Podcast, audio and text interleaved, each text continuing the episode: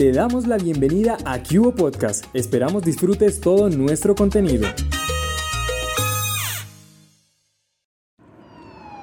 Esto es un relato en Cubo Judicial. La historia de hoy, por más increíble que parezca, le ocurrió a un comerciante llamado Héctor.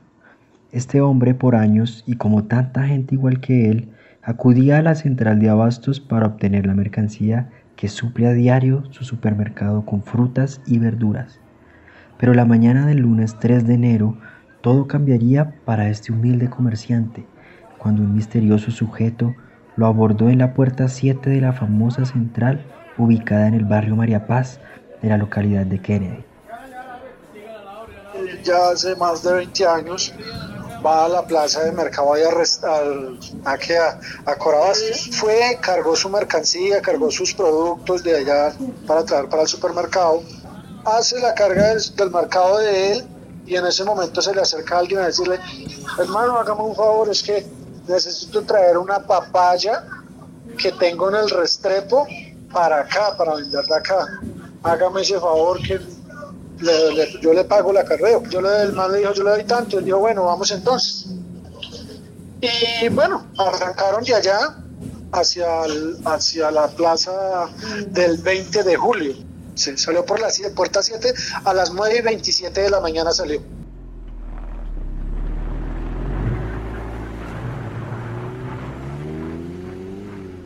Entonces cuando él ya llega a la plaza del 20 de julio, le dice, el personaje le dice, no, pues eh, hermano, venga, es que aquí todavía no tienen esta mercancía, cosa, vamos hasta la plaza del Restrepo a cargar otra papaya que tengo allá y luego cargamos esta de acá. Entonces él le dijo, no, no, no, hermano, yo no puedo hacer eso porque yo, yo tengo que irme para el negocio. Entonces él le dijo, no, tranquilo, que si algo yo le pago algo más, que bueno, que esto, lo otro. Antes de seguir a su siguiente destino, el malintencionado personaje de las papayas Viendo que ya la mañana caducaba y teniendo en mente su verdadero plan, le ofreció un desayuno que ningún cachaco de alma y cuerpo podía negarse. Un delicioso tamal del 20 de julio. El tipo le dice a él que sí, que no, que, que venga, no, comamos algo por si de pronto como quien dice que nos vamos a demorar o algo así, entonces comamos algo. Entonces él le, ofrece un tamal y en ese tamal ya viene la, la escopolamina, que supongo que fue lo que le dijo. Entonces él dijo, bueno, camina y arrancó en la camioneta de la plaza del 20 de julio y cuando fue a cruzar la 13, la Caracas, ya metiéndose hacia el Restrepo, hacia la, donde quedan realmente todos esos desguazaderos, y ya no supo nada más nada, absolutamente nada, pues nosotros pues, él, él llamó acá a la casa a las 10 y 33 de la mañana y dijo, yo no me demoro nada, estoy bajando acá el restrepo, voy bajando ese restrepo, yo no me demoro nada en llegar a la casa. Don Héctor es un hombre que nunca falla sus citas, y menos la de llevar la mercancía al supermercado de la familia.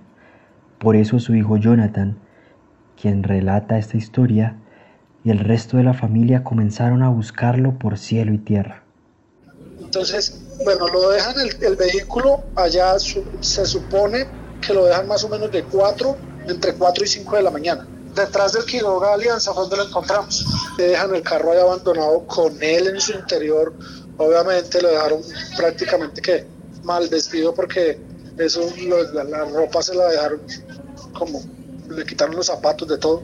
Ahí en ese punto precisamente llegaron unos recicladores a, recoger su reciclaje ahí en unos postes.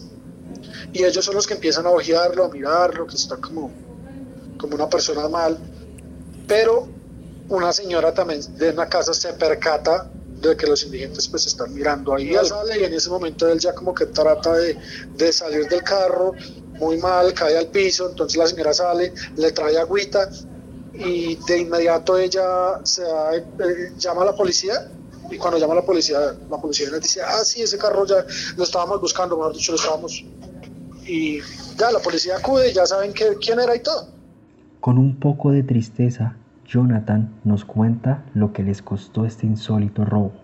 Y lastimosamente, dice él, agradece que no hayan hecho nada a su querido padre en aquel paseo que comenzó como un honesto favor la sola camioneta como la dejaron eso nosotros calculando los repuestos y en caso de comprar los nuevos se puede subir aproximadamente a 8 millones de pesos. el mercado también, aproximadamente 2 millones de pesos. La plata que él llevaba en el bolsillo también que ascendía algo más, como más o menos un millón doscientos, millón trescientos, dice él que tenía ahí, que era algo que tocaba pagar del carnicero, como quien dice.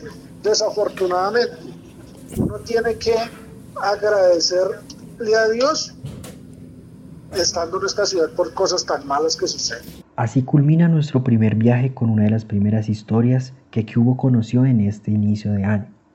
En medio de los coteros y comerciantes, entre costales de papa y papayas, entre tamales con escopolamina y relatos de nuestra gente, los dejamos no sin antes invitarlos a seguirnos en redes sociales para que conozcan más historias de la capital en nuestro podcast. Recuerda que puedes actualizarte con las mejores noticias en www.cubobogotá.com. No qué